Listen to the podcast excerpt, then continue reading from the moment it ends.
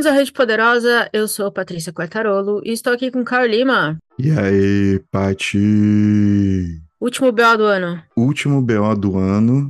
Cara, mais especial do que nunca, né? Que ano. 2022 foi incrível e o Belzão é sempre o Belzão, né, cara? Quando a gente reúne, a gente sempre brinca que nós não temos amigos, mas é no Belzão que a gente mostra que tem amigos, sim. Exatamente, e esse ano a gente vem mostrar que a gente consegue fazer amigos em um ano, né? Talvez até menos, né? Os mais recentes.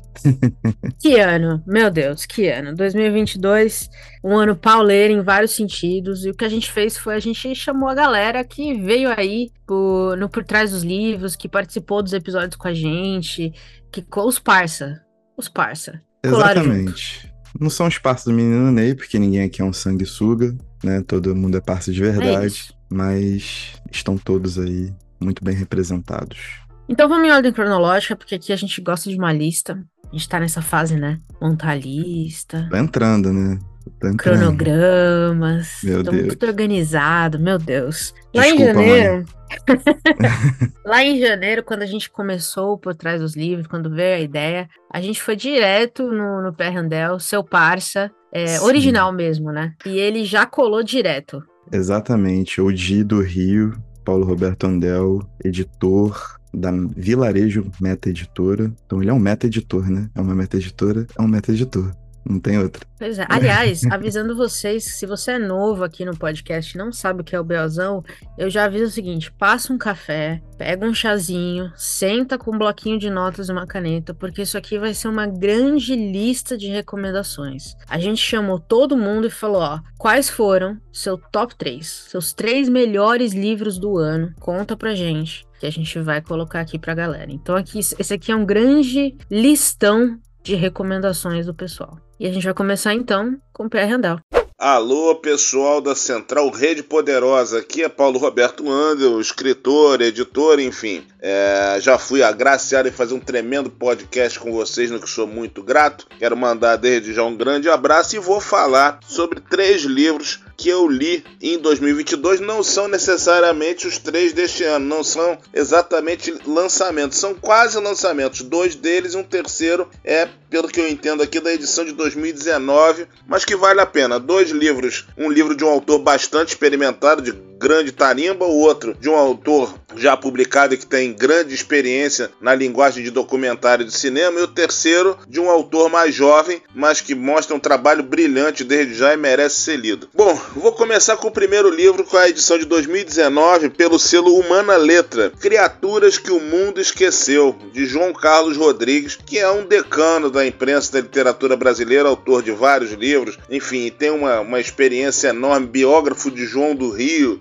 trabalhou como roteirista de um dos maiores filmes do país de todos os tempos, que é Rio Babilônia. Uma, enfim, um grande cara, uma figura importante das nossas letras. E o, livro dele, Criaturas que o Mundo Esqueceu, é uma coletânea de contos que, que são independentes, né? eles não, não se ligam, mas que falam basicamente do seguinte: a moralidade, homoerotismo e um Rio de Janeiro bastante decadente. Ou seja, o livro pode ter sido escrito em 2019 ou até antes, mas ele continua atualíssimo, falando dessas questões, enfim, de personagens decadentes, de, de promiscuidade que acontecem em vários lugares que já são a marca da própria cidade, como é o caso de Copacabana, enfim, a praia de Ipanema, o Rio, do, o centro do Rio, que já era tão falado pelo próprio João do Rio, e até mesmo é, na apresentação de contracapa do livro num bordel de homens em Xerém. Tudo que o João Carlos Rodrigues fizer merece ser lido e acompanhado, porque é uma figura genial. O segundo livro é de 2021, mas tem cara de 2022 porque ele demorou um pouquinho a ser lançado.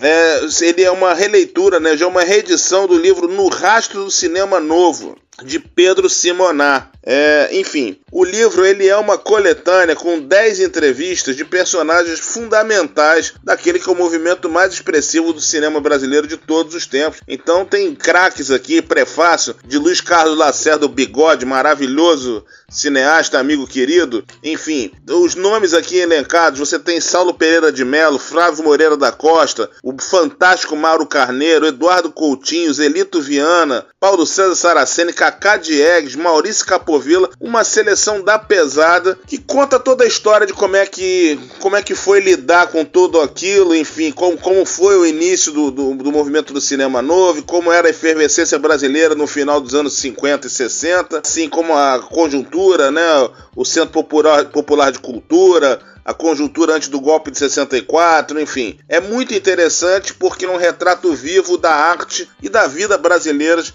daquele tempo que se propaga até hoje. O cinema novo é um elemento fundamental da nossa cultura. E para fechar, esse sim é um livro de 2022, é Rio Nosso de Cada Dia, do jovem autor excelente Fabiano Soares. Ele faz uma coletânea, pode, a gente pode definir tecnicamente como contos, mas eles acabam soando como crônicas, são histórias basicamente do Rio de Janeiro lado B, aquele o Rio de Janeiro que não é anotado nos cartões postais, que não está nas colunas sociais, enfim, onde você tem muita muita violência, muita degeneração, muito, aliás, não que no Rio de Janeiro todo hoje não tenha isso, né, infelizmente, mas quando a gente fala do lado B, é o lado esquecido da cidade do Rio de Janeiro, né? o lado desprezado, que tem a ver com o conceito de cidade partida, iniciado a partir do livro de Zuenir Ventura. O livro do Fabiano é uma história, é, é assim, tem, tem muito a ver, para quem que tentar identificar com música, a temática do Fabiano Soares, ela é muito ligada a temas que uma das grandes bandas do rock brasileiro faz, faz até atualmente, que acabou de lançar um álbum, que é o Planet Ramp. Então eu já diria o seguinte: quem se identifica com Planet Ramp, marihuana à parte, sem problema algum, mas quem se identifica com a temática social que é muito abordada em letras como as do Planet Ramp, que já foi abordada em bandas como Instinto Rapro, vai se identificar de cara com essa leitura que é muito leve, acessível e de extrema qualidade. O Fabiano é um escritor de mão cheia, tomara que ele tenha uma vida literária muito longa aí, porque o Brasil merece. É isso aí, pessoal da Central. Muito obrigado mais uma vez pela oportunidade de dar meus pitacos aqui. Enfim, agradeço por tudo, estamos às ordens. Um grande abraço. Pois muito bem. O legal do, do PR é que ele é, como ele é meta-editor, ele lê muita coisa diferente, né? Eu, pessoalmente, não conheço nada do que ele, do que ele mencionou aqui. Já são três nomes para minha lista. Exato. E o grande lance é que ele é um grande boêmio, né? Ele é o puro suco do Rio de Janeiro. Então, ele chafurdou no Rio e trouxe pra gente o que há de melhor das publicações independentes dessa cidade. Incrível. Ele é brabo, ele não tem jeito, cara. Inclusive, conheço um Cebu X também, grande acervo de discos e livros, e cassetes Boa. e DVDs. Agora, para trazer também ótimas referências de leitura, a gente também fala delas aqui, já vai fazer mais de ano, então elas já estão com a gente aqui há muito tempo. A gente já fez alguns vídeos de bebedeira lá no perfil do Poderoso e do Eu Não Sei Logaritmo, então deve estar tá lá gravado em algum lugar, se o algoritmo não mudou de novo e deletou tudo, porque vai saber. Esse ano a gente trouxe uma versão do Bebendo e Lendo pro podcast, foi muito divertido. Então, Natasha Yumi trazendo aí pra gente os melhores do ano. Vamos começar então com quem? Com a Natasha? É, vamos com a Natasha, mas a Yumi vai entrar no meio, não tem jeito, né? Ela não consegue manter o decoro, não tem jeito. Alô! E aí, galera? E aí, Caio? Oi, Paty. Aqui é Yumi. E eu sou a Natasha. Do Eu Não Sei Logaritmo.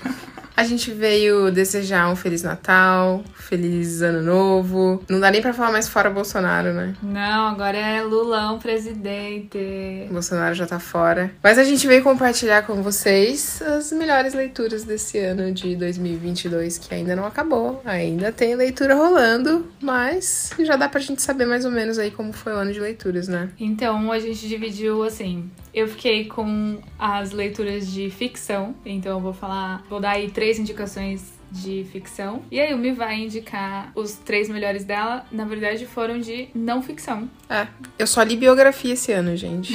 Então eu vou falar as minhas três leituras preferidas de 2022. E aí a gente roubou e vai fazer um em comum. Isso. Né? Que, que foi. Nós duas lemos. Exatamente. Quer começar com o primeiro, Natasha? Eu começo? Então tá. Bom, eu vou falar três livros meio que de contos Explico. Dois de fato são contos e um pode ser considerado talvez contos. Mas então começando aí com os con alguns contos aí canonicamente contos. Todo mundo vai concordar comigo que é conto, que é o Meninas da Lyudmila Ulitskaya, perdão pelo meu russo, que foi então aí a primeira mulher a ser publicada pela coleção Leste da editora 34, saiu veio, né, pro Brasil em 2021, mas esses contos, na verdade, são parte de um outro livro de contos dela chamado Parentes Pobres, que foi publicado inicialmente em 1993. Essa edição em português tem a tradução do, do Irineu Franco Perpétuo e uh, são esses seis contos com eventos uh, de meninas, né, é, da vida de meninas de 9 a 11 anos. Então são eventos cotidianos, coisas que muitas de nós conseguimos entender a despeito aí da diferença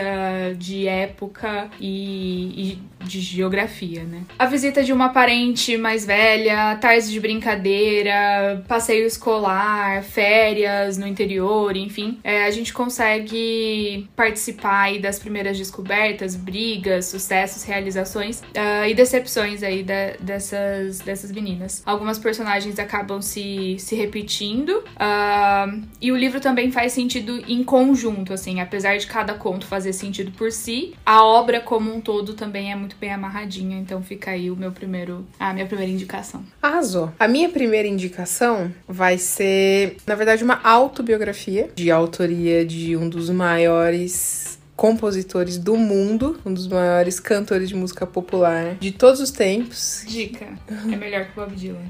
Mais conhecido como melhor que Bob Dylan, mais conhecido como irmão de Maria Bethânia, Caetano Veloso. É, esse ano eu tive a felicidade de ler Verdade Tropical, que já estava aqui na estante há alguns anos e eu nunca tinha lido. Foi ano de Show da Betânia, foi ano de Liberdade Tropical. Que livro incrível. Caetano escreve tão bem quanto canta. Só posso dizer isso. Livro publicado em 1997. Tem inclusive acho alguns capítulos que são publicados independentemente, né? Tem uma qualidade poética literária mesmo no, nesse trabalho do Caetano que eu, por ser inocente, não esperava. Eu já vá, ah, Caetano, compositor, né? Não vai escrever tão bem assim. Escreve, gente. Livro lindo. Essa é a minha primeira indicação de hoje. A minha segunda indicação, então, é de um dos maiores nomes da literatura fantástica latino-americana. Seu país acabou de ser tricampeão mundial. É, As Convidadas, da Silvino Campo, publicado originalmente em 1961, mas a Companhia das Letras uh, trouxe para o Brasil esse, esse volume aí com, com 44 contos esse ano, se eu não me engano, 2022 ou finalzinho de 2021. A gente foi para Buenos Aires esse esse ano e a gente sempre gosta de fazer leituras temáticas aí que combinem com o nosso destino. E As Convidadas foi o livro que eu escolhi para passear com ele por Buenos Aires. Foi, foi uma experiência de leitura bastante interessante. Tá lá na cidade, ela cita alguns lugares que a gente conhece, enfim, quem, quem já visitou pode, pode recordar. Então, foi, foi uma experiência bastante interessante. E eu também trabalhei um dos contos dela com alguns alunos do sexto ano, numa escola em que eu trabalho. E foi outra experiência interessante, assim, ver como crianças aí de 11, 12 anos lidam e interagem aí com, com a escrita da, da Silvia Campo. Então, mais uma indicação aí às convidadas. A minha segunda melhor leitura foi uma biografia também do Einstein, né, do Albert Einstein, de autoria do Walter Isaacson, que é também biógrafo do Da Vinci, biógrafo do, do Steve Jobs, né, outras biografias que, que eu li que eu tenho aqui em casa. E essa biografia do Einstein eu peguei lá na, na biblioteca da escola, li em inglês, eu não, nem sabia que tinha uma tradução para português, fiquei sabendo depois, inclusive, que acho que a Companhia das Letras, né? Companhia, sim. Publica aqui no Brasil. Achei a biografia linda. Assim como eu também tinha gostado muito da biografia do Steve Jobs quando eu li alguns anos atrás, o Walter Isaacson, não sei se, né, se vocês já leram a biografia do Steve Jobs, mas o, ele fez questão de ser biografado pelo Walter Isaacson, que ele dizia que era o único biógrafo possível dele, e ele stalkeou o Isaacson até o Isaacson concordar em escrever a biografia dele. E como vocês sabem, o Steve Jobs era um homem obsessivo, né? E maníaco. Ele conseguiu, a biografia dele é excelente, e a do Einstein é assim, eu terminei a biografia aos prantos, assim, porque o jeito como o Walter Isaacson consegue capturar a essência da vida de, de uma pessoa, como o Albert Einstein, né? Achei incrível e foi foi aí uma das minhas leituras preferidas do ano. Fica a dica aí. Por fim, então, o último livro que eu vou indicar é um livro que subverte a estrutura tradicional, tanto da prosa quanto da poesia. Ele é um romance fragmentado e fragmentário em versos, talvez, que é o Garota Mulher Outras, que foi publicado pela companhia em dois traduzido, né, tru, uh, veio pro Brasil em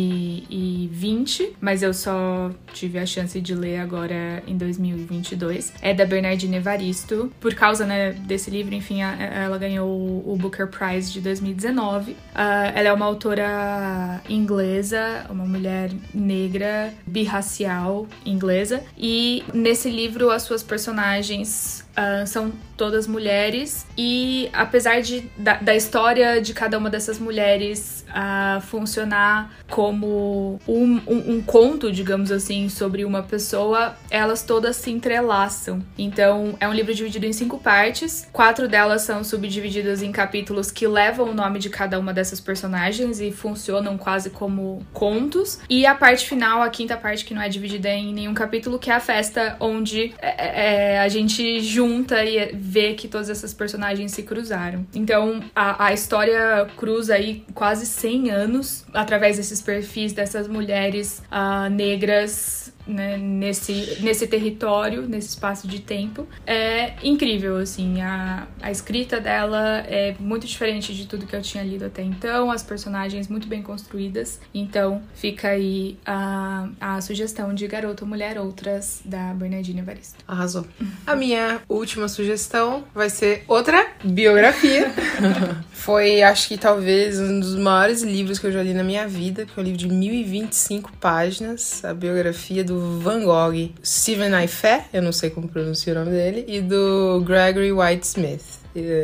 Então foi uma biografia escrita por duas pessoas, trabalho de pesquisa exaustivo, muito bem escrito, uma leitura deliciosa, assim. Como eu ia fazer uma, uma tatuagem baseada num, num quadro do Van Gogh, eu falei, deixa eu ler a biografia dele antes. Porque vai que, né? Vai que ele, sei lá, né? Mas tranquilo, tranquilo. Mas tranquilo. Um cara tranquilo. Exato. Ele era, né, apenas aí um pouco fora da realidade, mas é muito interessante entender quem foi essa pessoa por trás aí desse legado que a gente que vira parte do patrimônio cultural da humanidade mesmo, assim, né? A gente vê os girassóis em capinha de celular, a gente vê, né, negócio incorporado assim na, na vida cultural dos seres humanos do mundo inteiro. E gostei muito de conhecer mais essa essa figura. Recomendo aí quando você tiver tempo de sentar para ler o livro de 1025 páginas, né? Vai aí com fé nesse livro. E por fim, então, a nossa indicação em comum, porque isso acontece, a gente raramente lê os mesmos livros, então a gente fica conversando sozinha. Eu conto a leitura que eu fiz, ela conta a que ela fez e fica por isso mesmo. Mas dessa vez a gente leu uh, o mesmo livro e vamos indicar ela, a queridinha da Flip. Uhum. É, a estrela enfim, do momento. A estrela do momento. em nossa defesa, a gente leu antes do Nobel. É verdade. E a gente leu antes da Flip. Então, assim. É. É. Tá tudo bem se leu depois também. Mas aí. o que a gente quer dizer é que quando ela ganhou o Nobel, a gente realmente ficou feliz porque a gente falou assim: nossa, realmente, a gente leu e a gente achou maravilhoso. Eu acho que foi a primeira vez que isso aconteceu, assim, de um autor ter ganhado o Nobel e eu já ter lido é. antes, porque normalmente a gente vai procurar é verdade. depois que ganhou, né? É Mas enfim, estamos falando de Annie Ernaux, estamos falando de Os Anos, que é o nosso Ernaux favorito. Que livro maravilhoso, gente. Uh, bom, foi publicado em 2008, né? Mas veio pro Brasil agora pela Fósforo. É uma autobiografia social, memórias individuais e coletivas. Enfim, a mulher fundou o seu próprio gênero. É, não tinha gênero para ela. Mas é um livro lindo. É um livro que na primeira página eu já falei assim: caramba. Nunca tinha visto isso. E assim, foi impacto atrás de impacto, assim. Toda a habilidade narrativa dela, profundidade com que ela vai em cada ideia. É bizarro mesmo, né? É É aquele tipo de coisa que a mulher ganhou o Nobel, a gente fala. Entendi por quê. Entendi por quê. É. Se tem um prêmio maior pra dar, dá pra ela mesmo, né? Gente, é isso. É isso, é nóis. Até 2023. Até a próxima. Com Lula presidente. Um beijo. Ó, a oh, deu 13 todos- minutos. 13, confirma. Ó, uma coisa boa, meninas, foi o quê? A nossa estreia de 2022. Então já tem até episódio. Exatamente, cara. Já tem até episódio e não tem jeito, né? O Annie Ernaux, que foi o motivo da bebedeira de Verdade. vocês. Bebendo Então, bem. Puta, e foi um ótimo, um ótimo episódio. Foi muito legal a gente poder falar de, de Ernaux. É, que autor incrível, cara. Que autor incrível. Antes do Nobel, né? Vocês já estavam. Eu também, eu sou um grande A fã gente já sabia. Sei, todo A mundo já já sabia. sabia aqui. E Deixa eu li parar. o Garota, Mulher, Outras ano passado. Achei incrível. Ótima recomendação. É um trabalho que eu acho que foi traduzido, inclusive, você, você fala, já falou dela aqui, pela Camila von. Eu Acho que é Holdef, alguma coisa assim. Holdelfer, é, alguma coisa assim. E ela comentou, tem uma coisa muito legal nesse livro de linguagem neutra, que Uhum. ela comentou no Twitter, se eu não me engano, que foi um trabalho muito interessante de tradução, porque o português e o inglês tem uma coisa muito diferente, né, de linguagem neutra. Dá uma conversa muito legal sobre, sobre tradução e linguagem, esse livro. Muito bom, boas leituras, traduções do, do Walter Isaacson. Fiquei curiosa, eu vi elas comentando, no, eu não sei logaritmo, sobre eles, eu tô curiosa. Muito bom, boas dicas, minha listinha aqui já tá Ai, meu Deus, já tá aqui. me arrependo. Eu gosto, adoro listas, mas é assim, eu não preciso de muito pra começar a me arrepender depois. Então, e eu já tô começando a me sentir culpado de não ter listas, porque. Hum, a Camila já traduziu o segundo livro da Bernardini, publicado aqui no Brasil, Foi, e é eu não li. O Garota Mulher não é o primeiro. Então. Todo mundo é fala que é isso. incrível, todo mundo fala que é maravilhoso, mas eu tô aqui moscando. Por quê? Porque sou eu. Moscando, é isso. E aí, em março, a gente teve também um, um Por Trás dos Livros super especial com o pessoal do Cebolar, também parceiraço. Aliás, é o sebo atual em que a gente mais compra, posso Com dizer. certeza, sim.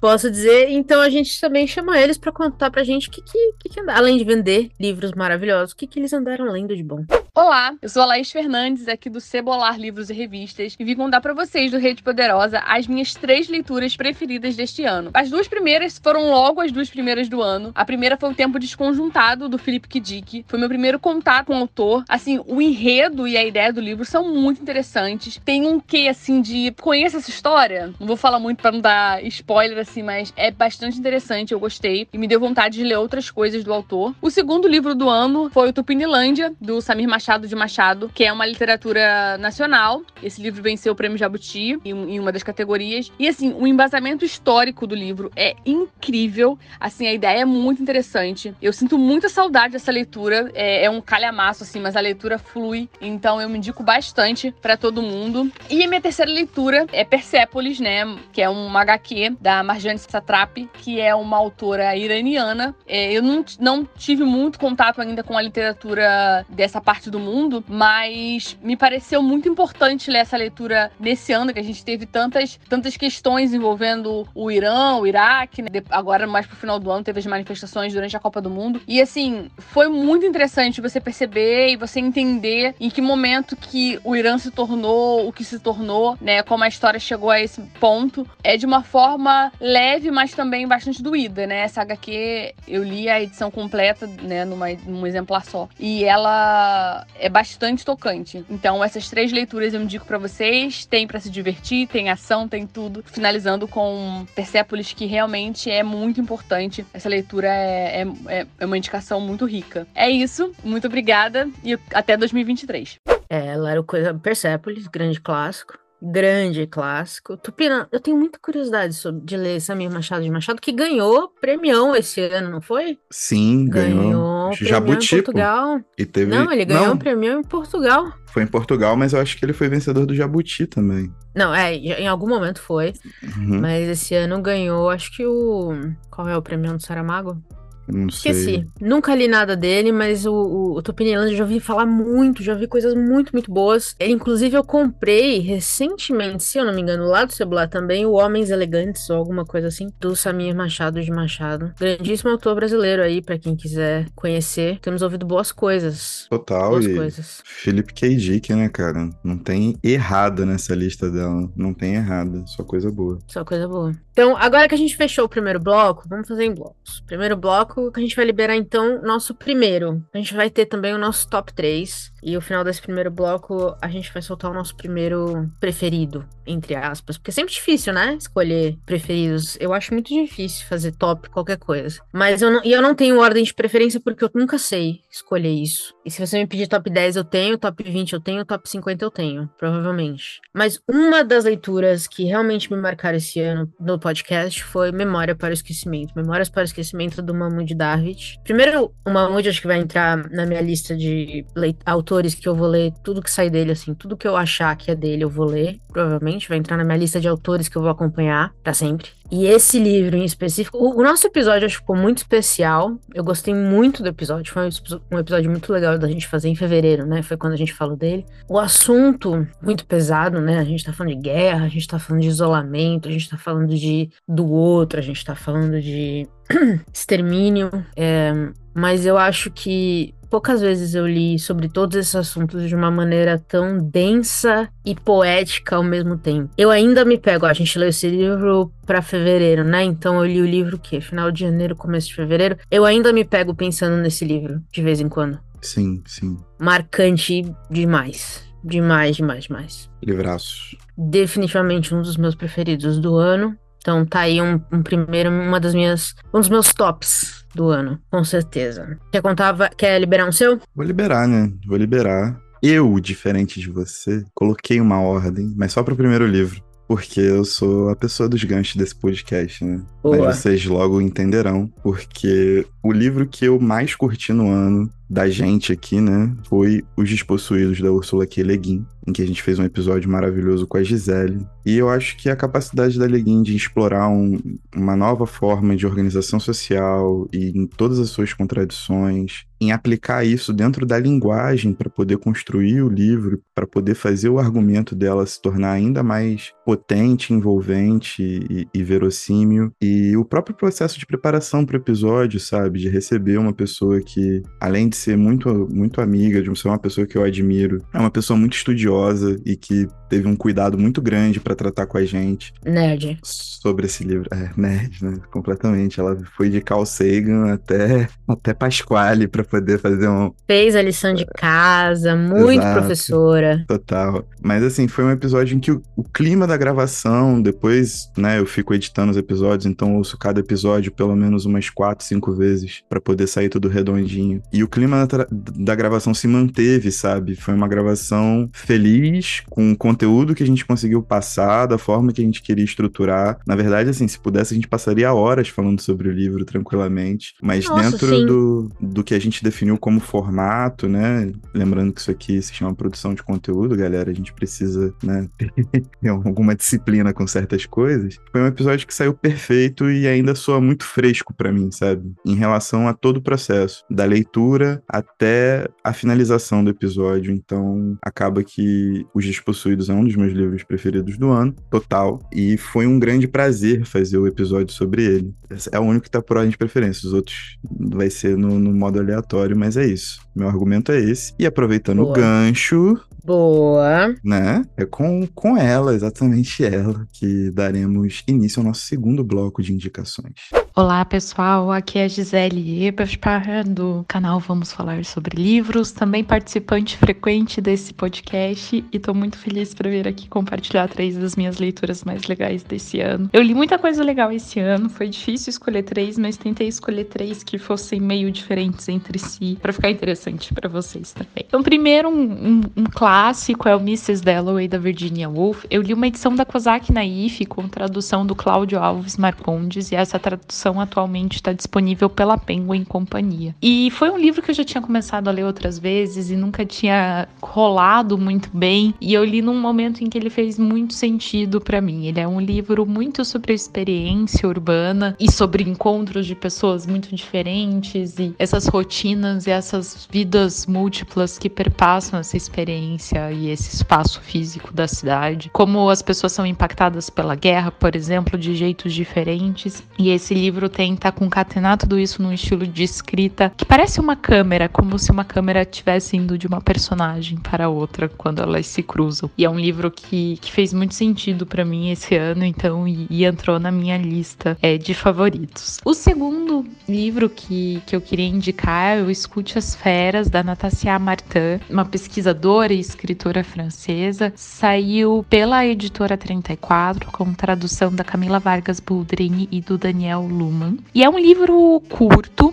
em que a autora vai narrar a sua experiência de encontro com o urso, é assim que ela define, pelo menos. A Natassia estava numa região bem remota da Rússia, bem ao norte, assim, para passar um tempo e pesquisar um grupo de pessoas, é, os Ivan, que moram naquela região. E existe toda uma cultura, todo um jeito de pensar desse povo que relaciona muito a ideia do urso, que é também esse animal que compartilha muito o espaço com eles, né? Uma coisa relacionada aqui a Mrs. Dalloway. Mas quando ela tem esse encontro, que na realidade é um ataque, né, de um urso, ela vai pensar muito nessa chave, né? É o momento em que esse pensamento desse grupo começa a fazer muito sentido para ela e ela perpassa tudo isso, a vida dela vai perpassar a experiência das, dos mitos desse grupo e as coisas vão se entrelaçar. E é um momento em que ela não consegue mais separar tão bem o que é a vida dela e o que é a pesquisa, a etnografia que ela estava fazendo, as coisas se misturam e ficam muito próximas. E o texto também é uma experiência a partir disso. Eu sei que pareceu talvez meio intelectual demais, mas é um livro bem acessível e muito, muito, muito interessante. E a terceira leitura, então, que eu quis trazer hoje é o Diorama da Carol Ben Simon, um romance brasileiro publicado faz bem pouco tempo. E eu gosto muito da Carol Ben Simon e esse é para mim um romance muito bem escrito e muito fechadinho assim dela. Ela tá acompanhando aqui uma personagem que trabalha com taxidermia de animais, monta esses dioramas nos museus de, de história natural e por aí vai. Então essas cenas que congelam ali um momento de, de vida natural. E isso também tem um pouco a ver com a investigação que ela vai fazer da própria vida dela. A família dela estava envolvida num crime e nunca foi resolvido, mas ela tem ali uma,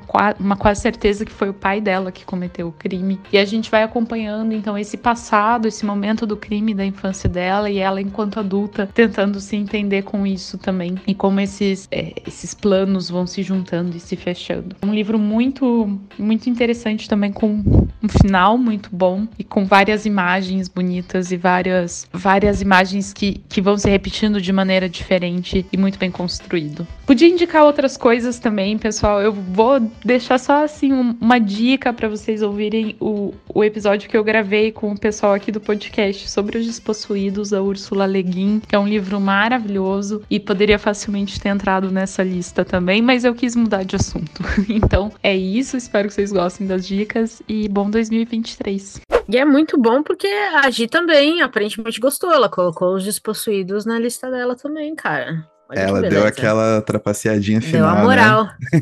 É, colocou também. Ela, ela, ela gostou muito de discutir as férias. Isso é muito interessante, porque eu li, eu não gostei tanto assim. Eu preciso reler agora. Sempre que acontece isso, né? Que eu leio um livro, eu não gosto tanto. Aí alguém que eu gosto lê e gosta muito, eu fico pensando se eu, se eu sou muito burra. Eu fiquei mais curioso com o Escute as Feras pela presença hum. da Natassia aqui. Eu vi alguns trechos de duas mesas que ela fez, uma na, na tenda principal da Flip e outra na Flipei, que ela correu para participar por conta do Davi Copenau, que não pôde vir, uhum. porque pegou Covid uma semana antes da Flip. Foda. Né? E, assim, a presença dele estava sendo super esperada, porque era uma mesa dele, do Siddhartha Ribeiro e de mais uma pessoa que eu acabei, acabou de me fugir o nome. Quando a, a Natácia soube que existiria essa mesa na programação paralela, ela pediu para participar. E mesmo o Davi não podendo, porque ela é super fã do Davi e tal, e mesmo o Davi não podendo participar, né? Ela não cancelou a presença dela, ela foi lá e tal. E a fala dela foi bastante interessante. E aí eu fiquei mais ligado ao Escute as Feras aqui, obviamente pelas boas recomendações também, mas principalmente por tê-la visto aqui e tal. Curioso, curioso. Trago informações em breve. Boa. Boa, muito bom. Mas muito bem. E da Gi a gente foi para maio. Em maio a gente trouxe o Nota Terapia com Luiz Ribeiro, um baita de um portal de notícia literária. Luiz que tem investido nos memes mais malucos que eu já vi na internet. Quando ele tá afim, sai as coisas mais doidas do mundo. Eu passo mal de dar risada com ele no Instagram. E ele veio pra, pra gente bater um papo super legal sobre ser influenciador mesmo, como trabalhar com isso ele vive disso, ele trabalha também com a tábua. E a gente chamou ele para um bate-papo que foi, meu, maravilhoso. O Luiz, assim, acompanho tudo que ele faz hoje. É o tipo de pessoa que eu acho que sentar um bar com ele também, cinco horas de conversa, tranquilamente. É isso que eu ia falar. É um tipo de pessoa que é gostoso de estar perto, né? Ou de ter a ideia de estar perto, porque Sim. a gente não tá perto, efetivamente. Mas que dá é. vontade de, de tomar um, umas, umas brejas no bar, assim, dá vontade pra caramba. Espero que a gente possa realizar isso em breve. A gente tá, tá marcando um Fla-Flu pra ir, pra ele ser meu freguês ao vivo, né? Mas muito bem, vamos ver então o que, que o Luiz leu de bom esse ano. Olá pessoal do Central Rede Poderosa. Eu fui aqui convidado pela Patrícia para falar das minhas três melhores leituras de livro do ano de 2022. Bom, como você sabe, é sempre muito difícil escolher os nossos livros preferidos do ano, principalmente porque a nossa memória é curta e nem sempre lembra das coisas que a gente leu. Mas eu fiz uma seleção aqui que provavelmente é provisória e se eu mandasse esse áudio amanhã eu teria mudado tudo. Mas vamos lá. Eu não vou dizer na ordem, vou dizer na, numa ordem absolutamente aleatória, mas eu acho que vai cumprir a meta de dizer os três. Um dos melhores livros que eu li esse ano foi O Bigode, do francês Emmanuel Carré, que inclusive adaptou o próprio livro para o cinema. Eu gostei muito desse livro por causa da premissa. Ele tem uma premissa um pouco absurda e eu acho que isso é sempre interessante na literatura. Eu sinto falta um pouco de imaginação às vezes na literatura e quando eu acho uma obra assim, eu mergulho e fico fascinado. Bom, rapidamente sobre a sinopse, é um sujeito que um dia resolve de manhã tirar o próprio bigode e aí ele sai do banheiro e a esposa dele não percebe que ele tirou o bigode. E aí aquilo começa a ficar na cabeça dele. Ele pergunta: Pô, mas você não percebeu nada diferente? Ela diz: Não, mas eu tirei o bigode. Aí ela diz: Não, mas você nunca teve bigode. E aí ele entra numa espécie de crise existencial pelo fato de que ninguém percebe que ele tinha bigode antigamente. Aí ele pensa: Bom, o que será que aconteceu comigo? Será que eu estou enlouquecendo ou será que o mundo está combinando de fazer um complô contra mim? E esse foi o primeiro livro. O segundo livro que eu queria destacar é o Erva Brava, o livro de contos da Pauline Torte. Primeiro que a Pauline é uma pessoa muito querida, esse livro fez parte do Clube do Livro da Nota Terapia durante o ano de 2022 e foi escolhido uh, como melhor, segundo a maioria dos nossos leitores. E ele é um livro de contos que, que é bastante interessante porque ele traz o cerrado brasileiro como um protagonista da nossa literatura, que é uma literatura, uma parte da nossa literatura que a gente lê pouco. Eu acho que a Pauline escreve um livro de contos fascinante, ao mesmo tempo muito forte, com uma diversidade muito grande de temáticas, que faz com que a gente consiga se aproximar ao mesmo tempo de um interior intenso do Brasil, de áreas não tão habitadas, mas com uma vida muito intensa, ao mesmo tempo em que faz isso de uma forma totalmente contemporânea contemporânea, ela não busca um regionalismo ou tentar encontrar algo perdido do bucolismo. É uma cidade totalmente devastada pelo capitalismo e pelo mundo contemporâneo, ao mesmo tempo que ainda mantém grande parte daquela efervescência conservadora dos nossos interiores.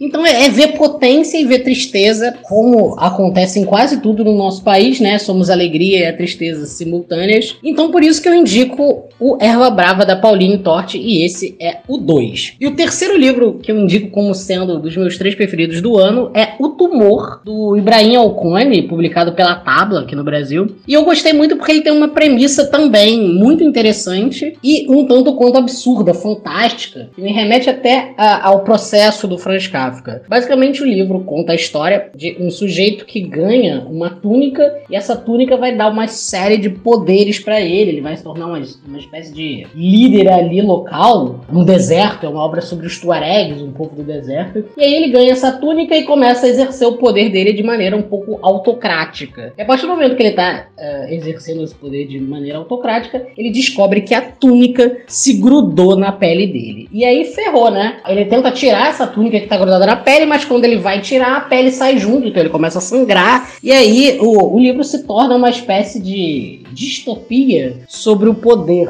como o poder de alguma maneira pode grudar na nossa pele e depois é praticamente impossível se desfazer dos efeitos devastadores do poder. Bom, esses foram meus três livros. Muito obrigado pelo convite. Espero que vocês gostem desse áudio. Eu detesto mandar áudio no WhatsApp, detesto ouvir também. Então eu fiz essa fiz esse esforço de mandar. Gostaria de agradecer vocês que são sempre muito gentis, muito carinhosos e, e, e são parceiros infinitos. Eu adoro que pessoas como vocês, tão inteligentes, estejam também na batalha aí pra gente espalhar livros pelo mundo. Muito obrigado, um beijo Caio, um beijo Patrícia e até ano que vem. Tamo together! E aí, ó, já dando a letra, uma lista muito boa. Eu conheço os autores, mas não li os livros, mas ele já deu aí um. Não é... Bom, na verdade não é um. Spoiler, né? Não é bem um spoiler que a gente já lançou o planejamento, mas o tumor vem aí, né? E se o tumor entrou na lista de melhores livros do Luiz, você pode ter certeza de que é um baita livro, porque o Luiz é um e excelente é um candidatíssimo, leitor. É, exatamente. Candidatíssimo à lista do ano que vem. Leremos o tumor ano que vem vem com direito a episódio pro podcast também. Nos aguardem. Exatamente. E aí vamos para junho. Em junho, também em junho, né? É isso. Também em junho. junho. Ajudo Coisas que Leio, um projeto super legal que a gente já falou aqui não sei quantas vezes. Apoiam Coisas que Leio. A Ju faz um projeto massa de leitura do Norte e Nordeste brasileiro. Já falamos aqui. A Ju veio com a gente para ler o Jamais o Fogo Nunca, da Jamila Eutite chilena, livraço, que a gente fez um episódio também aqui. E chamamos a Ju também. Conta. A Ju, a Ju sempre rouba nos números, ou a gente pede três e ela manda vários. Mas a lista da Ju é sempre foda. Não sim, dá pra negar. Sim, sim, a Ju. Então, não dá nem pra brigar, porque é o que é. Cara, Vamos, falar, vamos ser sinceros, a gente é bobo. Quem não é. rouba nas listas que faz é porque é, é. é, bobo igual a gente, entendeu? É igual a gente, é. Ó, por exemplo, a Gi já, já foi no finalzinho ali e botou os despossuídos. gente, a Ju já sabe como é que a gente é há alguns anos, aí ela já joga um caminhão de coisa, é? A Ju tá aqui desde. A Ju já participa do Belzão desde o começo. Exatamente, então ela já sabe como é que funciona. E tem uma pessoa que já tá mandou vários. É isso. Pois muito bem. Ju, manda aí a sua lista. Olá, pessoas. Estou eu aqui, Juliana, do perfil Coisas que Leio, em mais um ano participando dessa seleção que Pati e Caio fazem das melhores leituras do ano para algumas pessoas que acompanham o podcast maravilhoso que eles tocam. Então, eu tô trazendo para vocês algumas leituras. Eu não consegui só as três, né, gente, para variar, mas eu pensei em dois, na verdade, três blocos interessantes, assim duas autoras negras da gringa que eu gostei muito de ler, a Raven Leilani com Luxúria e a Bernardine Evaristo, Garota, Mulher e outras. Foram dois livros de autoras negras contemporâneas que me empolgaram muito na leitura, me despertaram muito interesse pela linguagem, pela abordagem, né, na narrativa, a construção da narrativa, por trazerem questões atuais nas suas nas suas histórias. Eu recomendo bastante a leitura dos dois. Dentro do clube de leitura Leia Norte e Nordeste, eu acho que tem dois destaques importantes, que é o Eu Sou Macuxi e Outras Histórias, da Julie do Rico, indígena, e também a autora negra é, Marilene Felinto, com Mulheres de Tijucupapo, As Mulheres de Tijucupapo, dois livros incríveis que recomendo fortemente. E na leitura coletiva que a gente está fazendo dentro do projeto Pensar Outros Mundos, eu e Carlene, o livro A Queda do Céu, de Davi Copenaua e o Bruce Albert, trazendo essa temática né, das questões indígenas que estão tão pertinentes e o livro ainda é um livro bastante atual e que a gente precisa ler para poder conhecer melhor a história de luta dos povos indígenas, nesse caso específico da perspectiva do Davi Copenau e dos povos Yanomamis. Então, são essas as minhas leituras preferidas. Tem outras com certeza, mas como sempre os meninos pedem, Paty e Caio pedem é, três e eu sempre passo. mas estão aqui. Eu espero que seja bom para vocês também essas recomendações que vocês possam ler e tocar vocês, afetar vocês como afetou a mim. Um beijo, gente. Obrigada mais uma vez e sigamos. Ó, mais uma mandando Bernardino Evaristo. Acho que foi o único livro que repetiu. Aliás, Mais um motivo pra você ler, né? sim, total. Não, Casadão total. eu quero ler, eu só não leio porque eu sou desorganizado. Tá dada a letra. A Queda do Céu, ela, a Ju fez o projeto, né, de, de leitura conjunta também, muito legal. Eu não consegui participar, mas eu tô com o livro. Não li ainda. É Porque maravilhoso. eu também sou desorganizada e não consegui ler. Então tamo junto, tamo junto. Por isso que esse podcast tá certo. É, vamos mais um pra fechar esse quadro? Vamos, vamos mais um. Pois muito bem. Aí, para um bate-papo muito legal sobre uma editora nova que está inovando na maneira so- sobre publicar livros, a gente queria falar sobre a Pinage. Então a gente chamou o Paulo Lanes, que é o editor da Pinage, para contar pra gente como foi criar a editora e, e publicar, né, a curadoria super específica, publicando livros principalmente via Catarse. A conversa foi super legal e o Paulo também topou participar do Beazão, trazendo uma lista aí aguda de livros do ano pra gente. Com certeza. Vamos nessa. Jovens editores, muito talento.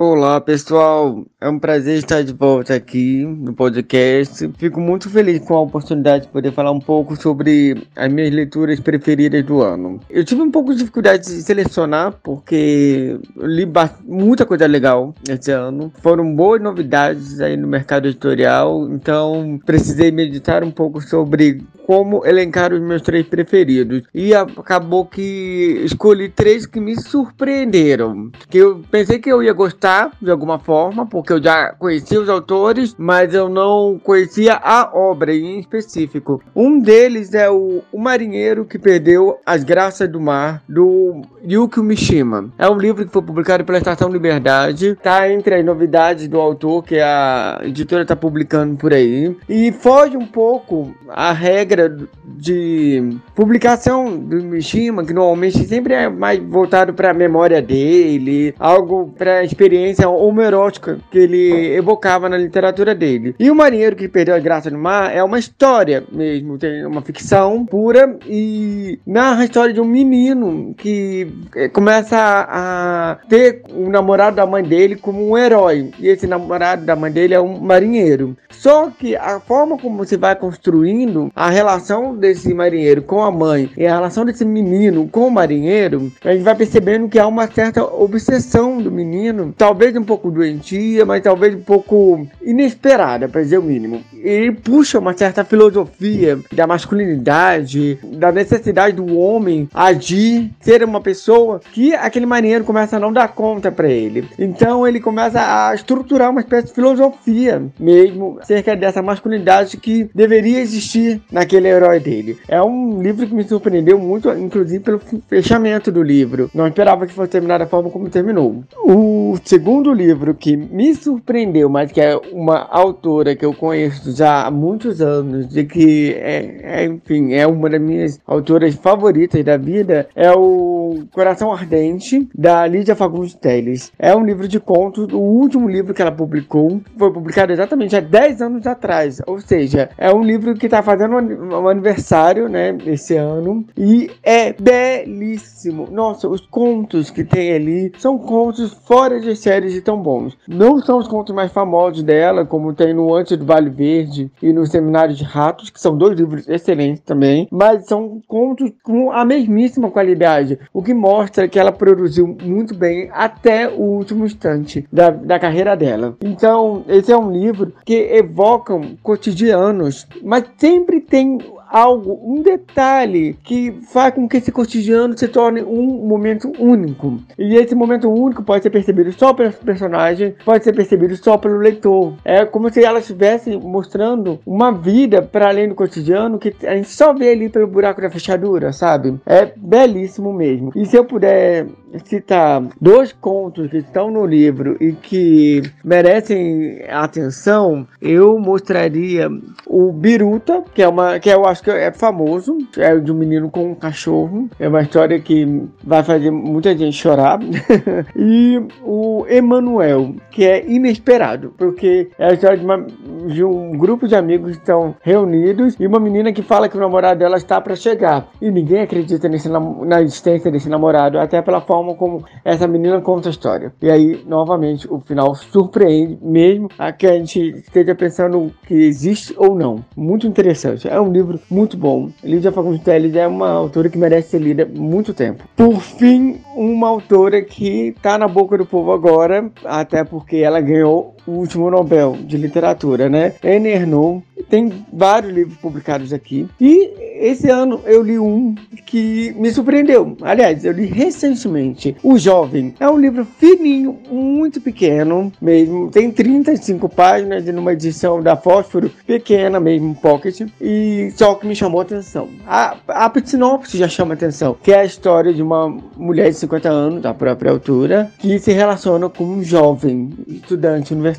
E ela vai contando essa, esse relacionamento com esse jovem. Nossa, é muito legal porque é de uma sinceridade de matar, sabe? Assim, é um, ela evoca uma centralidade no tema, ela evoca uma potência de mulher, sabe? Assim, ela não tem vergonha sobre, sobre ter vivido esse relacionamento. Pelo contrário, ela mostra como que em nenhum momento passou pela cabeça dela culpa, sensação de, de vergonha mesmo, de erro, ou de que estaria fazendo algo que não deveria. Isso é algo que se encontra em todas as obras dela, mas em O Jovem isso é muito legal porque ela se envolve no relacionamento com um rapaz e já vai escrevendo sobre essa experiência que é se relacionar com ele, evocando o próprio trabalho de escrever e de analisar aquela situação. É quase como se fosse um, um estudo de objeto, entendeu? Um estudo de caso mesmo. Então, eu gostei muito e ao mesmo tempo é um livro que remete várias vezes ao outro gr grande livro dela, que é O Acontecimento, que narra o aborto que ela sofreu quando era bem jovem. Então é um livro que vai trazendo à tona várias instâncias disso. Até porque foram livros que começaram a ser escritos na mesma época. Então, vale a pena conhecer. E eu considero, inclusive, que é um excelente, uma excelente porta de entrada para quem ainda não conhece a obra da Anne Ernaux. Então, é isso, pessoal. Muito obrigado. Fiquem bem. A, a Bernardine Evaristo apareceu duas vezes com o mesmo livro, mas a Aninha Arnaud apareceu duas vezes com livros diferentes, então. É isso. Nada mal. Veio aqui com o jovem, né? Eu não li ainda, mas hum. eu vi. E é o livro de bolso, né? De 30 pagininhas só. Para ele colocar nos melhores do ano. É verdade. Deve ser muito bom. Que é o porradeiro, né? É... Junto com o Mishima. Né? É... É verdade, hein? Ó, tô apostando alto agora, hein? É, filha, tá de bobeira? Nos menores Verdade. frascos estão os melhores perfumes, pô. Ave Maria. é, mal, o Paulo, Paulo chutou alto agora, hein? É verdade. É verdade. É isso. Muito bem. Fechando então o segundo quadro, segunda parte deste programa. Vamos mais uma então das nossas dos nossos preferidos do ano aqui do podcast? Vamos, vamos sim, com certeza. Quer começar esse agora? Posso começar, posso começar. Outro livro assim que para mim foi foi muito bacana de ler e entrou nas minhas leituras preferidas do ano foi o Angola Janga do Marcelo de Salete. Eu acho que a forma como ele usou contar essa história e como existem links dentro do próprio livro, mas também dentro de toda a obra dele, né, entre essa esse passado colonial e a própria época que a gente vive, sabe? A gente consegue fazendo essas essas essas conexões. E o próprio quadrinho, como ele é bonito, né? É o estilo do Marcelo de Salete impregnado ali, é, um, é uma assinatura muito forte, é uma narrativa muito forte, ele também escreve os quadrinhos, e é o trabalho de uma vida, sabe? E dá, isso transparece muito, eu acho que é, é uma parada que é um conjunto tão complexo, tão bem trabalhado, tão bem amarrado, que foi muito maneiro, tipo, foi muito emocionante ler, foi muito maneiro poder falar sobre, poder trabalhar com. Eu fiquei muito muito feliz dele ter compartilhado e gostado muito e elogiado muito a arte que a gente fez pra capa, sabe? Porque isso veio de uma pessoa que trabalha com isso. Beijo, Nathalie, nossa grande, grande Ex artista. Exatamente. Então, acho que é esse conjunto, assim, eu acho que a obra do Marcelo de Salete é uma referência e Angola Janga foi trazer um pouco disso para o nosso espaço aqui, num tipo de registro diferente do que a gente costuma tratar, que são os quadrinhos, falando sobre a história do Brasil, uma história de luta, de resistência, sabe qual é? Marcando posição, o trabalho nas redes sociais casou bonito. Acho que tudo ficou muito encaixado legal. Foi um trampo maravilhoso, assim. Esse ano foi um ano de trampos maravilhosos, né? Mas eu acho que o. Difícil de escolher. O Angola Janga compõe esse conjunto, sabe, de coisas, tanto do próprio Marcelo de Salete, quanto a da nossa reação ao ler o quadrinho e a forma como a gente se movimentou. Eu, eu tenho muito carinho por, pelo mês de, de setembro, que foi quando Angola Janga fez parte do Rede Poderosa. Muito boa escolha, eu concordo. Concordo muito. Eu, eu quis escolher um que me pegou de surpresa. Um livro que eu peguei, que a gente escolheu, esperando nada, assim, que a gente escolheu sem saber muita coisa, sem conhecer conhecer a autora, sem conhecer nada, sem esperar nada.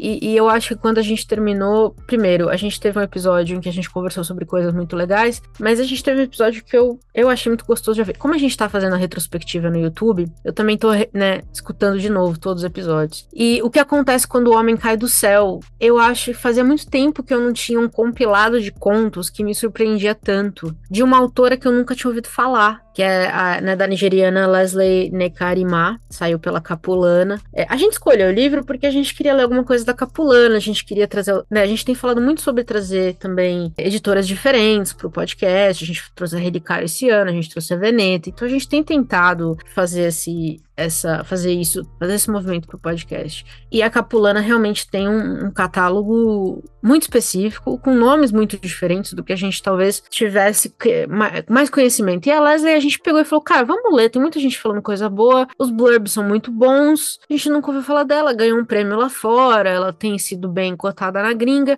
Mas assim, tem contos, assim, não são todos os contos são criados igualmente, os contos são bons, mas tem contos são muito bons, cara. Tem contos são muito bons bons. Eu acho que essa mulher vai ser. A gente vai falar muito dela ainda, sabe? Então tem contos que, assim como a história do Mamute, às vezes eu me pego pensando em algumas das histórias, sabe? É, tem histórias muito marcantes ali, tem histórias muito fortes. E a forma, em contos, e de novo, contos, eu acho que é sempre muito difícil você criar contos marcantes, porque são muito curtos. Então, você criar um, um né, uma, uma, uma conexão com o leitor em, em, histórias tão curtas é sempre mais difícil. Então, você conseguir fazer isso várias vezes num livro é muita potência. Eu realmente acho que a gente vai ouvir falar muito dela ainda. Ter trazido ela pro, pro podcast esse ano, eu acho que foi um golaço, sabe? Assim, e foi um daqueles gols que a gente nem sabia que ia sair, manja, aqueles sem querer mesmo. Então eu fiquei muito, muito surpresa. Então eu trouxe ela pra lista porque essa foi uma daquelas que eu terminei de ler e falei, caramba, cara, eu não esperava nada. Nada, nada, nada. E realmente foda. Eu acho que ela tem essa coisa de abraçar você com a história, né? É realmente essa parte de desenvolver e você tá ali, tipo, e do nada pescar o conto pela forma como ele se desenvolve. O conto pela história, né? O conto pelo conto mesmo. Você tá ali, ele simplesmente volta na memória e te abraça e você passa ali horas lembrando de, da construção, das partes que te chamaram a atenção e tudo mais. É realmente uma escritora de muito talento, muito jovem ainda também. Pois é, vai causar barulho ainda. Vai causar. Total. Pode esperar. Um, um, grande acerto da, da Capulana, assim. Nossa, maravilhosa, maravilhosa. Pois muito bem. Vamos pro último bloco? É o último, hein, galera? Vocês estão de bobeira? Pois bem, esse ano, para não parecer que a gente só. Pô, a gente trouxe editor, a gente trouxe influenciador, a gente trouxe mestre, mestranda. A Gia agora é doutoranda, não é isso? Doutoranda. Que loucura. A gente trouxe uma doutora também. Duas. Na falta duas. de uma, a gente trouxe duas. A doutora Aline Frederico veio falar com a gente sobre um, um, um projeto incrível dela que fala sobre literatura é, infantil e readers, né? Que a gente pensa muito nisso, né? Se é bom ou ruim, é bom ou ruim essa discussão que, sei lá, existe desde que os e-readers foram criados. É bom ou não é bom? E aí a gente teve uma conversa muito legal sobre como você pode usar de fato certas ferramentas para o benefício do jovem leitor. E eu acho que foi uma conversa muito gostosa. Espero que o pessoal tenha gostado. Mas a gente chamou a doutora Aline e falou: Ó, o que, que você leu de bom esse ano? Como, como leitora? O que, que, que você andou lendo de bom? E, eu gostei muito da lista dela, porque claramente, assim, não é o tipo de coisa que a gente lê, mas eu achei muito legal ela mandar a lista dela, achei fofinha. E vamos tocar aí pra galera. Quem sabe alguém se anima de ler também algumas coisas diferentes, fora da casinha. Eu animei. Você animou? Animei. Porra, muito bom. Olá, pessoal. Eu sou Aline Frederico. Eu sou professora e pesquisadora na Universidade Federal do Rio de Janeiro, na Escola de Comunicação, onde eu dei aula na, na área de produção editorial. E eu vim aqui contar para vocês um pouco das minhas três leituras favoritas. Então, eu leio muitos livros infantis, porque eu faço parte de prêmios literários nessa área e também porque é a minha grande paixão. Então, eu vou dar os meus três livros favoritos nesse universo da literatura infantil. O primeiro deles foi um livro que me deixou muito encantada, se chama Balas Mágicas, e é de uma autora e ilustradora coreana chamada Hina Beck. E nessa história, o Don Don, que é um, é um, um menino é, que gosta muito de brincar de bolinhas de gude, ele recebe essas é, balas bolinhas que são então balinhas mágicas, e com essas balinhas ele começa a escutar a voz não só das pessoas ao redor, né, a voz no sentido do que elas estão pensando, mas também de objetos, né, do sofá, do cachorro. E é um livro, primeiramente, muito bonito, né, as ilustrações, os personagens são feitos, são modelados, né, são, são esculturas que a, que a autora é, constrói, depois fotografa e tem uma expressividade tremenda. E também é uma história muito interessante, né, a gente fala muito, né, de lugar de fala, né, de dar voz às pessoas, e isso é muito importante mesmo, mas também vem com uma grande responsabilidade. Eu acho que esse livro ele fala um pouco disso, da responsabilidade de se ter uma voz e também, né, se a gente quer escutar né, é, é, tudo que a gente está pensando, né? Será que tudo que a gente pensa reflete o que a gente é? Ou a gente tá, né, o que, o que tá na nossa cabeça muitas vezes é parte de um processo de reflexão e de crescimento, e enfim, é um livro muito legal. O segundo livro que eu gostaria de recomendar é o livro chama O Mágico Ó, de Ó mesmo, não é? O Mágico de Oz, como a gente tradicionalmente conhece. É um livro do Vitor Rocha e da Nireuda Longobardi, editado pela Panda Books. E esse livro vai fazer então uma releitura do Mágico de Oz, né, que se situa no sertão nordestino, então vai fazer uma adaptação à realidade brasileira. É um livro que se alimenta da, né, da tradição da narrativa de cordel, vai ser ilustrado com estilogravuras e eu achei uma interpretação e uma adaptação muito original, é muito interessante, é uma leitura muito gostosa, então recomendo muito O Mágico de Ó do Vitor Rocha. E por fim, eu queria recomendar o livro O Dia se Desdobra da Juliana Storto, é publicado pela, pela Edições Barbatana. Então, esse livro é um livro objeto, né? Então é um livro que explora a sua própria materialidade, né? Um livro sanfonado, é pequenininho, é um formato bem pequeno, assim, 10 10 por 7 centímetros, mais ou menos, 7,5. E ele é um livro que né, vai contar essa, esse cotidiano né, de uma menina, mas o que é bem interessante é que esse livro, literalmente, assim como o Dia da Menina se desdobra, o livro também se desdobra, né? Então a gente vai abrindo esse livro e ele né, tem um formato inusitado e a gente vai acompanhando e as ilustrações trazem ângulos inesperados para a gente né, observar essa, essa menina e, e, e, as, atividades que ela faz no dia a dia. Né? É um livro muito delicado, é um livro né, que tem uma liberdade de leitura ali, a gente lê e fica tentando interpretar, fica também às vezes tentando entender para que lado que vai o livro, se vira para um lado, se vira para o outro, né? Acho que essa é uma metáfora legal também, né, da próprio processo de leitura, né? A gente vai desdobrando e vai criando sentido e vai tentando entender coisas que, que nem sempre são óbvias. Então, é, eu achei um livro é, muito, muito interessante, muito delicado e recomendo para quem não conhece. Então é isso, boas festas para todo mundo e até o ano que vem. Tá vendo? A gente, a, gente é, a gente é grosso, a gente é estupidão, mas a gente conhece pessoas fofinhas. É isso, cara. E além, de, além disso tudo, fazem uma sessão, uma sessão de psicanálise com a gente, fazem retornar à infância. Porque Viu agora só? estou um quanto mais pesquisador de livros infantis. Mas eu achei, eu acho incrível isso. Inclusive, minha amiga tem dois filhinhos, eu levei para ela dois livrinhos infantis de tato. Muito fofo. É uma ovelhinha. Aí você pode ouvir a ovelhinha. Você pode tocar na ovelhinha. É uma coisa muito fofa muito bonitinho, real oficial. Muito maneiro. Tô chocada com esse mundo de livros infanto-juvenis, assim. É um mundo perigoso, viu? Principalmente para nossos salários. Perigosíssimo.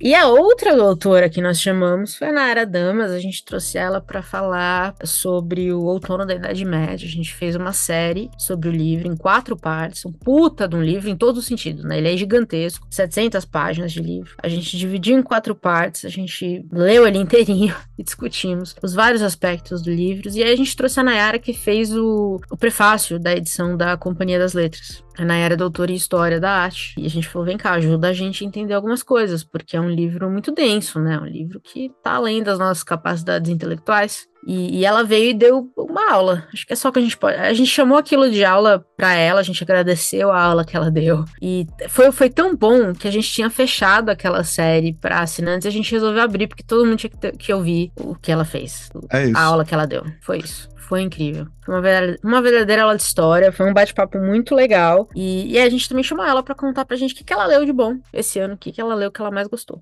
Olá, meu nome é Nayara Damas, eu sou professora do Departamento de História da Universidade Federal de Juiz de Fora, onde eu leciono disciplinas de teoria e metodologia. E eu tô aqui hoje para falar a respeito da, dos meus livros preferidos de 2022. E eu queria começar falando sobre talvez o livro mais importante e mais impactante para mim desse ano, que foi o livro Perder a Mãe, da escritora norte-americana Sadia Hartman. Esse é um livro importante para mim, pensando enquanto é, historiadora, porque esse é um livro que se esforça de uma maneira muito brilhante, sofisticada, em escrever um tipo de história diferente, um tipo de história que é capaz de experimentar em termos de gênero, de, de estilo. Então, para mim, é um livro que abre muitas possibilidades. E a Sadia Hartman está escrevendo a respeito de uma viagem que ela faz à África, né? Ela vai visitar Gana, ela enquanto uma intelectual afro-americana, em busca, de certa forma, né, pelas suas origens, esse sentido do perder a mãe, né, um pouco é, da perspectiva de uma espécie de uma orfandade, aí da África como uma forma de reparar esse dano, que é um dano também do ponto de vista da memória, né, como construir uma história quando essa história lhe foi é, absolutamente e de maneira muito cruel negada a você e aos seus descendentes. Né? Então é um livro muito sofisticado, muito interessante,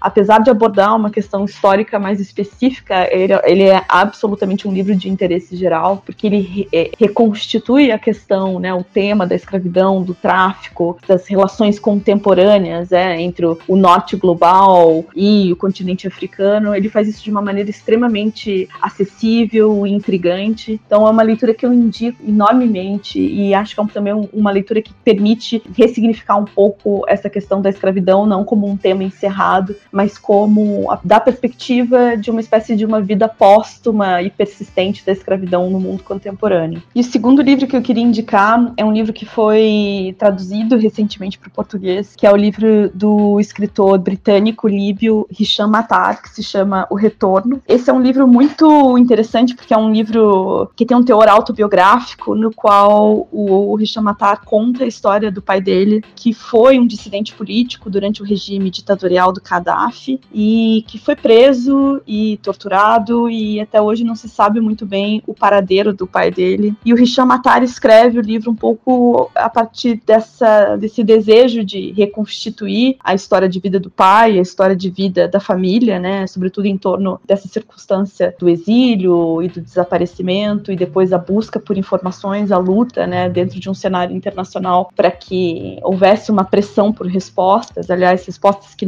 chegam. Esse é um livro extremamente comovente, apesar de é, lidar com uma realidade muito cruel, muito pesada, é feito de uma forma extremamente comovente, de uma forma que me parece importante para a gente pensar qual é o papel da ficção diante dessas realidades de violência extrema, de graves violações dos direitos humanos. E eu acho que tem um aspecto importante que talvez junte, né, tanto o livro da Hartman quanto o livro do Hisham Matar, que é um pouco são, são livros que tratam de temas históricos a partir dessas relações, né, de, de, de, de uma fronteira um tanto quanto porosa entre a história e a ficção, né? Então acho que são livros muito muito importantes para a gente também pensar novas formas de escrita da história. E o último livro que eu queria indicar é um livro que se chamou Impulso, da Ashley Aldrin. Foi um livro que eu adorei ler em 2022. Enquanto eu estava lendo, eu não conseguia parar de pensar e falar a respeito do livro. É um livro, é uma história de uma mãe, né, que acabou de ter um, uma filha. É um pouco o relato dessa relação sendo construída ali no contexto da, né, da saída do hospital, um pouco como é que se constrói esses vínculos entre mães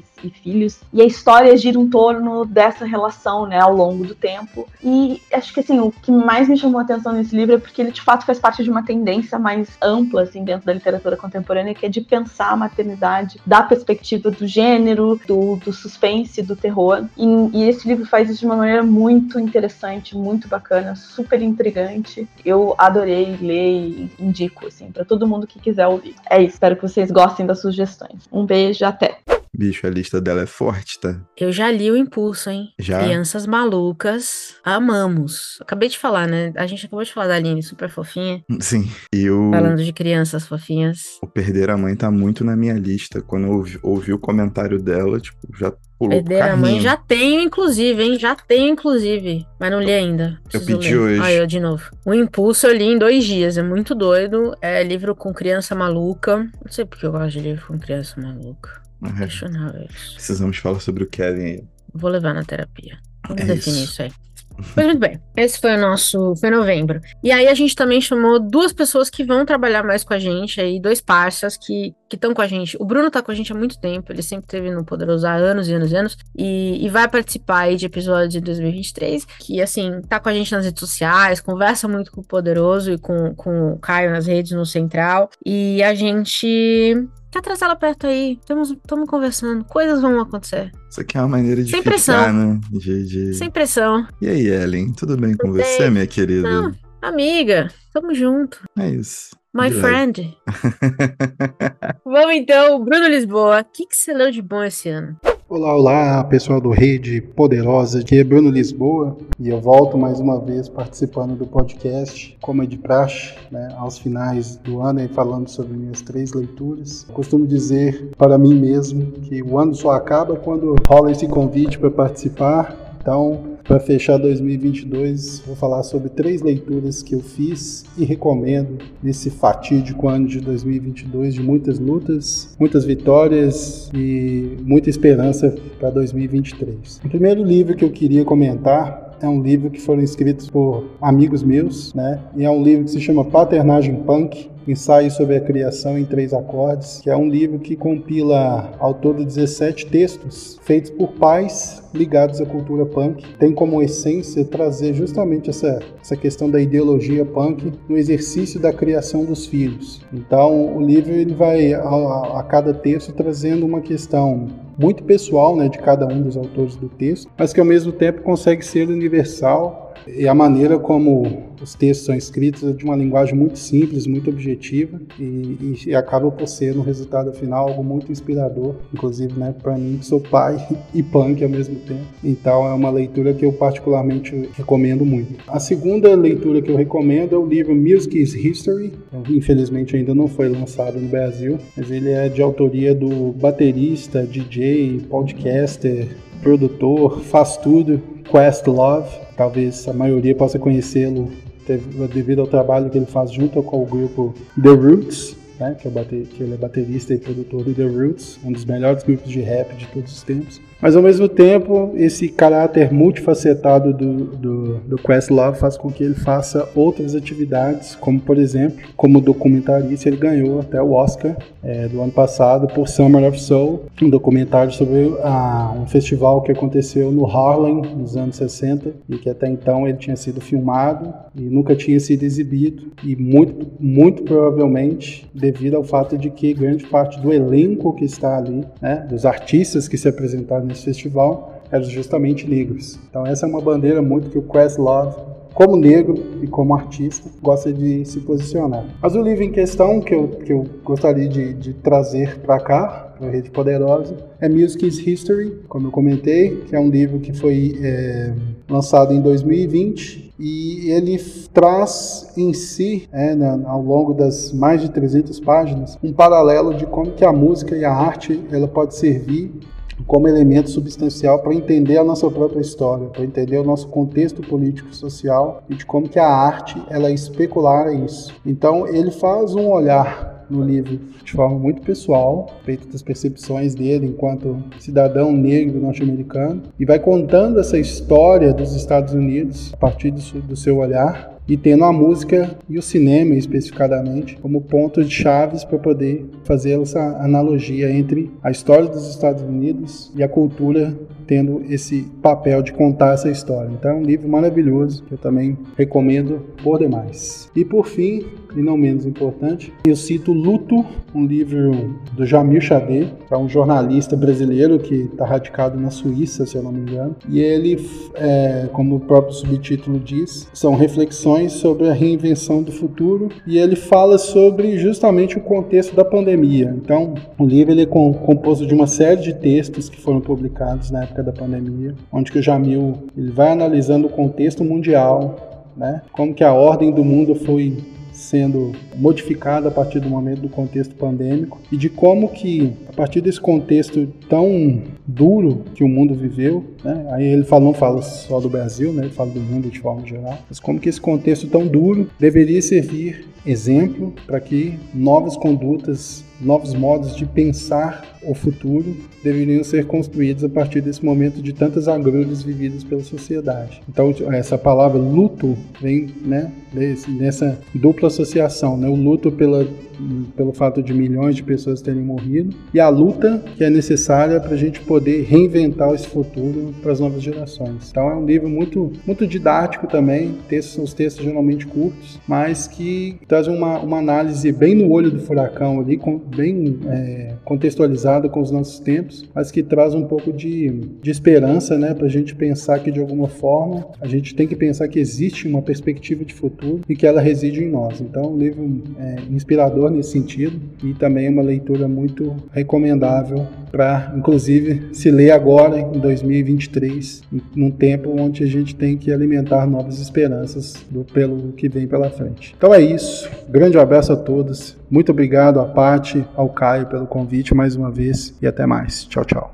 Bruno, Bruno, como sempre, ele lê muito política e ele lê muito música, né? Ele fala muito de música. Então, uma lista muito boa aí, com muita música. Partenagem punk me interessou. Como Achei interessante. Um, bom punk, né? Política um bom punk, música, um bom, né? é, exatamente. Um bom punk. Também vindo aí trazer pra gente coisas completamente fora da caixinha. Exatamente. E como a gente tá querendo agradar, ela já meteu seis logo, né? Cara de pau, né? Foi a que mais mandou coisa, hein? Porra, nem Pois tá- muito bem. Nem Dona Ellen. jogou tanta coisa assim. Enfim. Dona Ellen, o que, que você leu de bom esse ano? Salve ouvintes da Rede Poderosa, aqui é a Ellen Maria. Vim contar os meus livros do ano de 2022. São cinco, ah, seis, vai, né? Sempre tem um chorinho. Eu acho que o que eu mais gostei de ler foi o Quando Deixamos de Entender o Mundo, do chileno Benjamin Labatut, que saiu pela editora Todavia. Para mim, esse entra ao concurso em primeiro lugar, sem nenhuma dúvida. Eu achei o livro sensacional, assim, fala né, de física, de química, de história. É muito, muito, muito bom. Recomendo demais. Depois, eu fico com um livro de ensaios, cartas,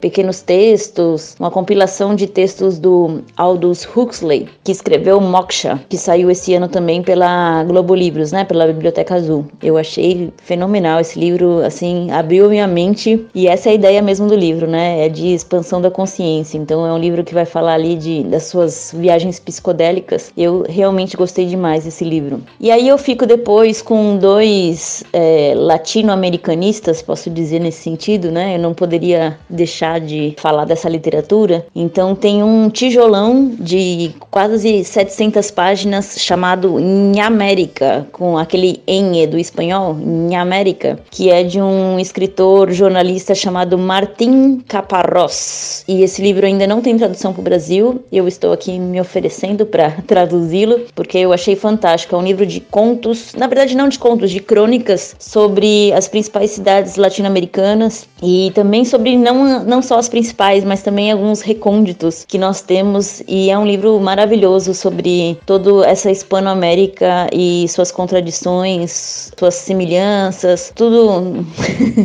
tudo que a gente tem ali, esse bem bolado que nós temos em comum com esses nossos irmãos, né? E aí temos também, que eu não poderia deixar, é, foi uma surpresa, alguém que eu nunca tinha ouvido falar, uma autora chamada Cláudia Uloa Donoso. Ela escreveu um livro, seu primeiro livro, e eu já achei ele fantástico, se chama Eu Matei um Perro em România. Eu Matei um Cachorro na Romênia. Também ainda não tem tradução para o português, também gostaria muito de traduzir, eu achei o livro muito, muito bom. Vai falar de uma é, professora que vai para a Romênia e tem, fala, é mais uma, uma viagem assim que ela vai contando dessa cultura e ela vive na Noruega, enfim, é toda uma, uma loucura e é muito bom. E aí, para finalizar, que seria o quinto livro, na verdade não são cinco, eu falei que eram seis, né? São dois livros que eu traduzi, mas que são livros que, e que saíram esse ano e que eu acho que eles são muito, muito maravilhosos, que é o livro do César Vallejo, que é um escritor peruano é, lá do início do século XX e que finalmente saiu a sua prosa traduzida no Brasil. É o Escalas Melografiadas e o Fábula Selvagem, dois livros em um, que saiu pela editora Bandeirola, e também a Fernanda Trias, com a sua distopia chamada Gosma Rosa, que ela é uma escritora uruguaia e saiu essa belezura pela editora Moinhos. E essas são as minhas recomendações do ano. Espero que vocês gostem. Pra quem não sabe, a Ellen também é tradutora. Então vocês vão ver que ela, ela falou alguns livros em espanhol, justamente porque eu imagino que ela esteja trabalhando ou pesquisando alguma coisa assim, né? Inclusive, são títulos de autores aí que já deveriam. Me interessa. Né? Me interessa. Tá aparecendo mais por aqui, né? Vamos Tô lá. sendo, hein, Ellen? Tomara que esteja vindo alguma coisa por aí. Com certeza, fora que, assim, aí eu vou puxar a sardinha pro meu gosto, mas a tradução de César Valejo já era um, uma parada que tava em falta aqui. O trampo da Ellen com a editora Bandeirola é fenomenal. Verdade. O Gosma Rosa tá aqui na estante esperando, né? A minha desorganização falar mais baixo. pois muito bem. Esses são os nossos. Esses foram os nossos amigos contando pra gente quais foram as nossas as melhores leituras do ano para eles. E a gente vai encerrar então agora com as nossas. com a nossa última melhor leitura do ano. Mande então a sua última melhor leitura do ano. Pô, aí vai ser controverso, mas pelo cansaço, por tudo que foi, vai ser o, o outono da Idade Média. Não tem como, não tem como. Eu acho que foi um esforço muito grande ler esse livro, não só pelo que o livro demanda de atenção, pelo que o livro demanda de pesquisa, mas pelo momento que a gente passou lendo esse livro, né? Porque o segundo semestre pra gente foi, a nível pessoal mesmo, foi um, foi um semestre muito complicado, com muitas coisas acontecendo. E num livro desse tamanho, que demanda tanta atenção, tanta pesquisa, né, cuidado, a gente conseguiu se dedicar a fazer e, e, aplicar os nossos esforços a construir um episódio mensal até o último episódio. E aí eu acho que vem a outra parte que me faz colocar esse livro nos preferidos do ano aqui no Rede Poderosa, que é a questão de da Nayara ter aceitado participar e ter dado essa aula pra gente, que fez com que a gente abrisse o podcast, porque é a realização daqueles pequenos objetivos que a gente tem, sabe? A gente passou por vários profissionais do livro gabaritados durante Por Trás dos Livros, conversando sobre o processo de trabalho, sobre como as coisas funcionam e tudo mais. E de repente a gente fecha essas participações com uma aula, né? Eu acho que nada mais mais emblemático pra gente como projeto, como objetivo, como as surpresas que apareceram durante esse ano de 2022, ter essa inesperada surpresa da Nayara aceitar nosso convite e dar um, uma explanação maravilhosa e, sabe, encerrar com chave de ouro a série mais difícil que a gente produziu em todos os aspectos possíveis. Então, não tem como, cara. Tipo, o livro tá marcado com muito carinho, além de ser um livraço, obviamente, né? Isso eu não preciso falar. É um livro muito difícil, mas é um livraço, é incontornável. O final dele remete a uma nova perspectiva que a gente acaba tendo aqui mesmo no Rede Poderosa de organização, de como fazer as coisas, de como até produzir o nosso próprio conteúdo aqui. A gente conversou bastante sobre o formato de série e tudo mais. Então ele é um divisor de águas pra gente real, assim. E a presença da Nayara foi muito fortuita também. Muito feliz, muito feliz de verdade. Em termos escolhido, porque foi uma escolha conjunta, fazer uma série sobre esse livro. Por mais cansativo e sonolento que tenha sido em alguns momentos.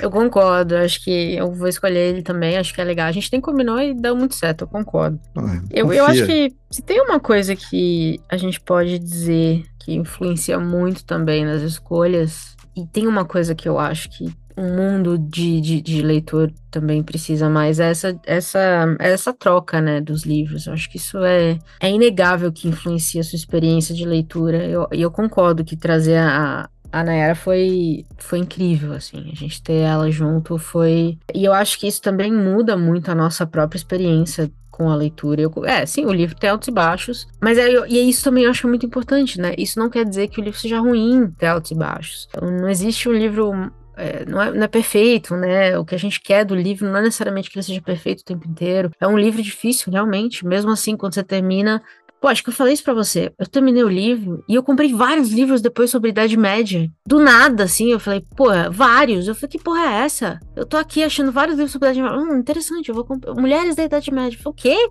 Tava no meu carrinho.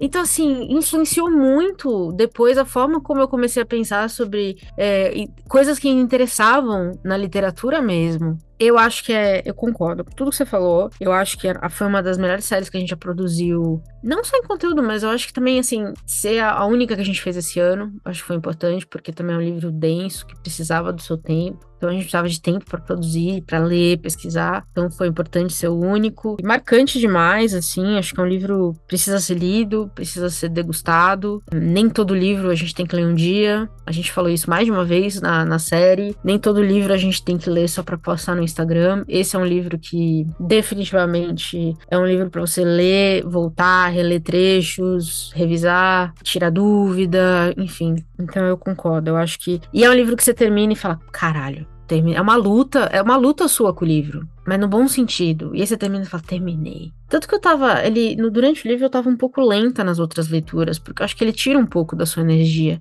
Quando eu terminei, eu deslanchei a ler livro. Eu deslanchei a ler livro. Se eu terminei isso aqui, meu amigo, eu vou ler qualquer coisa. O quê? Crime e castigo? Dois dias. Um conto de duas cidades? Meia hora. A Bíblia? no final de semana. Nem Entendeu?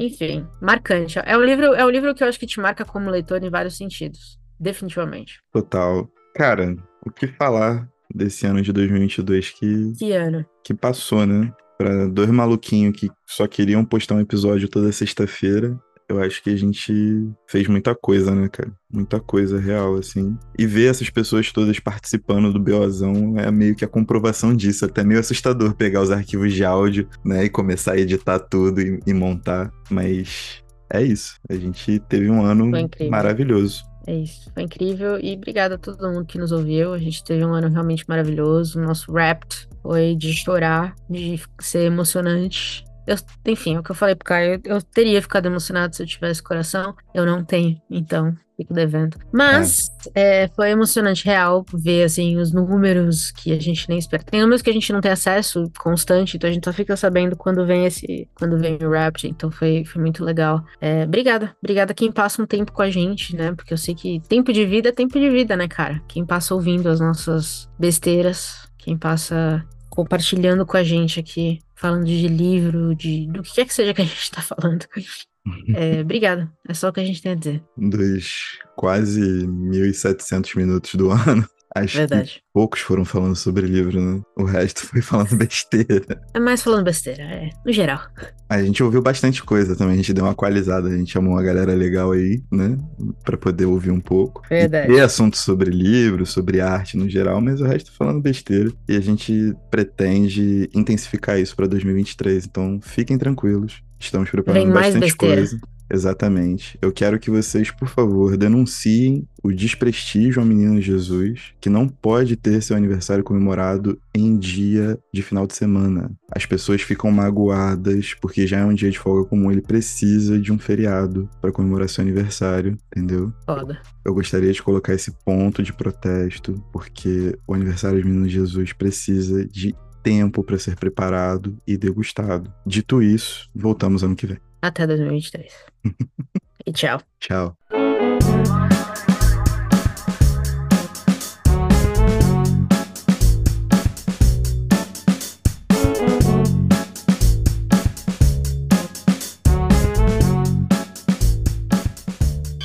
I want you to know the power of the underground. We'll fight alone, just as we used to do in those days. All right. Fight just like we used to do.